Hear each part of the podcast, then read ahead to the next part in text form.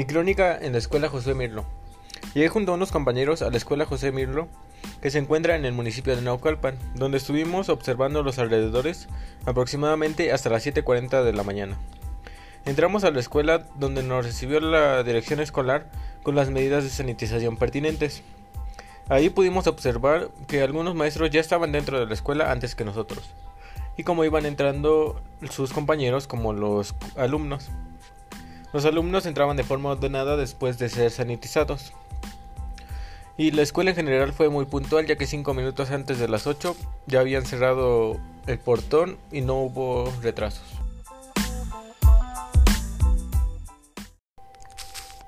Después de eso, el directivo nos mostró los salones en los que íbamos a observar. A mí me dirigieron hacia el salón de segundo B, el cual se encontraba cerca del patio. Entramos y la maestra encargada del grupo nos pidió que nos presentáramos, mi compañera y yo.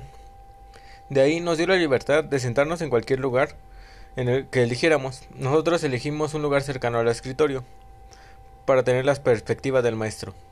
Cuando llegamos ya había empezado la clase, así que no pudimos escuchar los nombres de los niños. Pero estaba contando a los niños para el control escolar, así que logramos apreciar que eran 15 niños y 15 niñas. Habían faltado 6, por lo que en total eran 36 alumnos de ese salón. El salón estaba dividido por mesas de equipo, las cuales tenían de 5 a 6 alumnos cada una. Para la primera actividad fue una actividad de matemáticas, en la cual tenían que hacer cálculo mental, sumas y restas. Al finalizar le dieron su libreta a la maestra y sacaron su libro de matemáticas. La maestra dio instrucciones sobre el libro y salieron al patio en equipos de tres. Y aunque casi ningún equipo entendió la actividad, es, la trataron de realizar. Al, término de 30 minutos, la maestra los regresó al salón y les presentó el libro en el cañón para que pudieran apreciarlo y volver a dar instrucciones de la actividad. Y ahí fue cuando todos entendieron la actividad y la pudieron realizar sin ningún problema. Finalizada la actividad de matemáticas, inició la clase de conocimiento del medio, donde la maestra les dio un crucigrama a los alumnos. Y esto nos dio oportunidad de que le realizáramos una entrevista mientras los alumnos realizaban esta actividad. Al terminar esta actividad salimos al receso.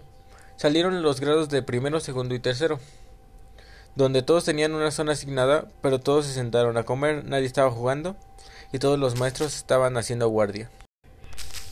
Al terminar el receso, los alumnos hicieron filas para regresar a su salón. En la entrada del salón les dieron gel sanitizante y todos pasaron. Una vez que todos estaban en el salón, la maestra para introducir un tema les preguntó sobre sus vacaciones.